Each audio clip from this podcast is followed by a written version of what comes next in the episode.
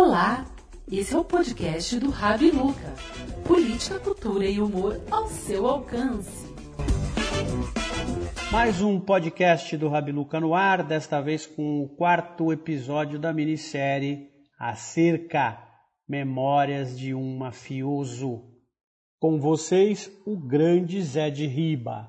Na máfia, quando uma pulga coça, a gente mata todas as pulgas. Durvalino Pérez Cambraia, o Durva, era um homem de grande força e influência. Iniciou suas atividades pecaminosas, ladroando Carlota das aeroílis de luxo e as vendia na Feira do Rato aos 11 anos de idade. Ele sempre estava com fome, com aqueles olhos secos, caídos de piedade. Perdeu os pais cedíssimo. O pai foi morto com um murro na cabeça numa mesa de baralho, dado por um boxeador por estar ultrapassando. A mãe, dizem, morreu de tristeza e de miséria. Foi criado na casa de um e do outro. Às vezes dormia na igreja dos beneditinos. Uma história bem direcionada para uma vida promissora de horrores e aprisionamentos nas casas de detenções para menores. O Duva cresceu no submundo do crime, dos dados e das roletas em cassinos clandestinos. Ele logo entrou, vamos assim dizer, para a sociedade cheirosa, bem vestida, como segurança de senadores, empresários corruptos e contrabandistas da linha farmacêutica. Foi até pastor de igreja, mas dizendo ele não teve coragem de vender Jesus, já bastava o Judas. Duva, em pouco tempo, tornou-se conhecidíssimo por juízes, ministros, desembargadores, advogados e policiais.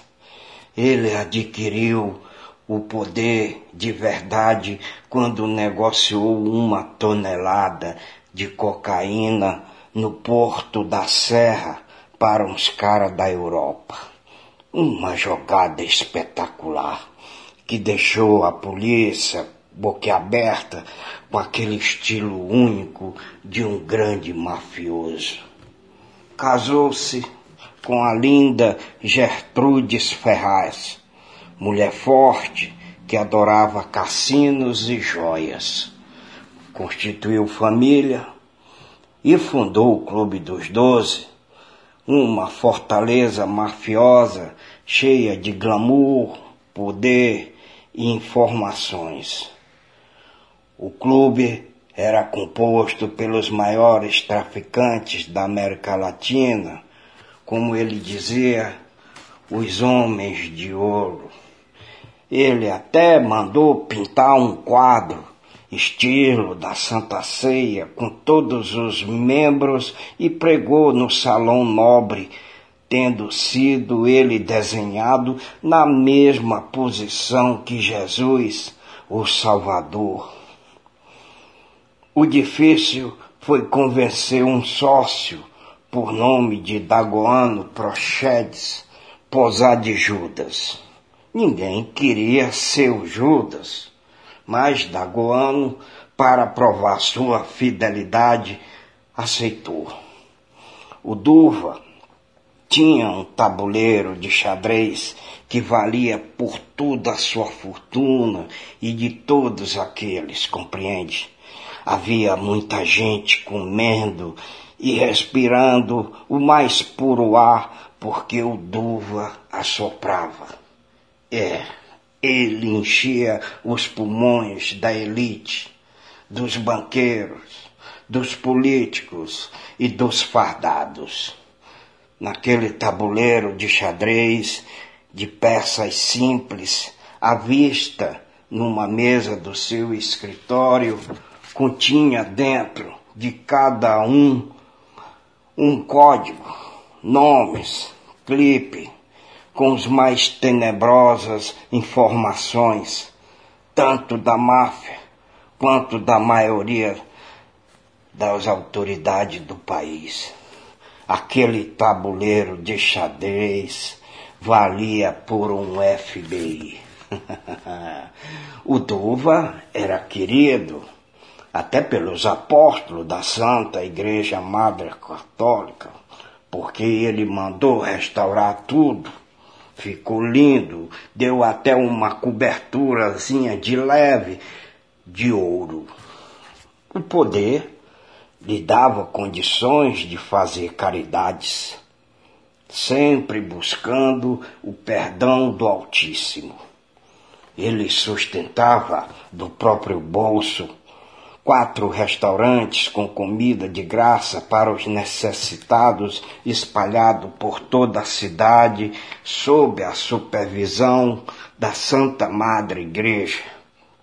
Mas ele mandou executar dois sujeitos pedófilos que tinha matado duas crianças e antes bulinado no orfanato da Santa Madre Otília depois de capá-los, o Duva mandou cortar as cabeças dos cabruncos e enterrou separado dos corpos para vagarem pelos pântanos da escuridão. Sobre o Duva as histórias sangram. Seu prato predileto era o filé mignon, mal passado, sangrando quase todas as segunda-feiras, ele ia com a esposa e os filhos e alguns seguranças ao bar do argentino, o melhor filé da cidade. Quando ele soube que o Billy e a Daisy estavam juntos, apaixonados, ele os abraçou, deu um beijo na testa do Billy e disse: Agora você é meu filho. A Deise, o Billy e eu, naquele dia chegamos para a comemoração, para o nosso batizado. Estavam lá todos os chefões, um forte esquema de segurança. Nós estávamos bonitões. A Deise, então, e para o nosso espanto, uma presença nos fez interrogar o que ele estaria fazendo ali. É, era ele, o bunda furada, ele mesmo, o sujeito que acrescentamos vários buracos na bunda dele. Inacreditável como ele subiu na vida. Mas logo o Duva veio ao nosso encontro e falou que fôssemos ao escritório. Subimos a escada e atrás de nós o bunda furada. O Dova adiantou-se. Calma. Sentem-se todos, por favor. E continuou. Bom, senhores, sei que vocês já se conhecem e sei do acontecido há anos atrás.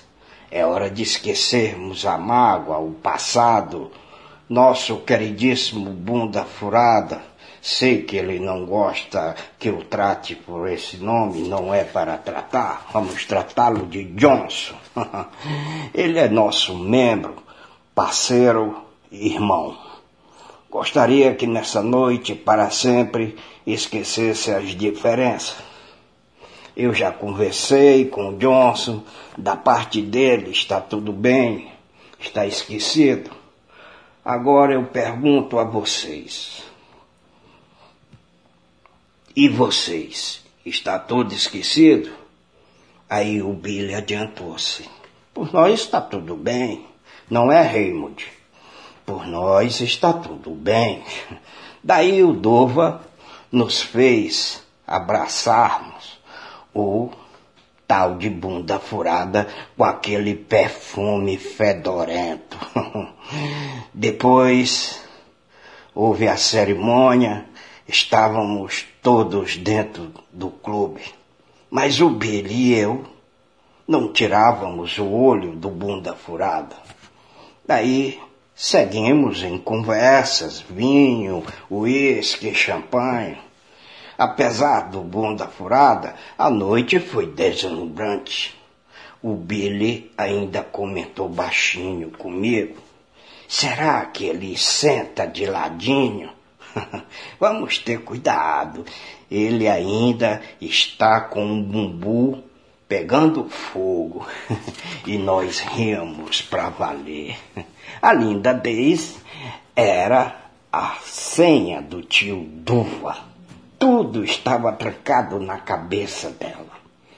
Caso um dia ele morresse de gripe, ou, ou de repente de um disparo, de um tiro vindo de qualquer lugar, a Polícia Federativa investigava a Duva de vez em quando, lhe convocando para interrogatório ou atrapalhando seus negócios. Mas bastava o homem mexer numa peça do tabuleiro de xadrez que ele se retratava. O Duva tinha tutano grosso. Ele sustentava até jornalistas e as famílias daqueles filhas da puta dos federais. Para ele, a vida era assim. Não basta ser um galo, tem que cantar forte. Hum, o Duva carregava muitas mortes nas costas. Fazia parte dos negócios, porque quando não se acerta com a máfia, ela te acerta. É o jogo do jogo jogado.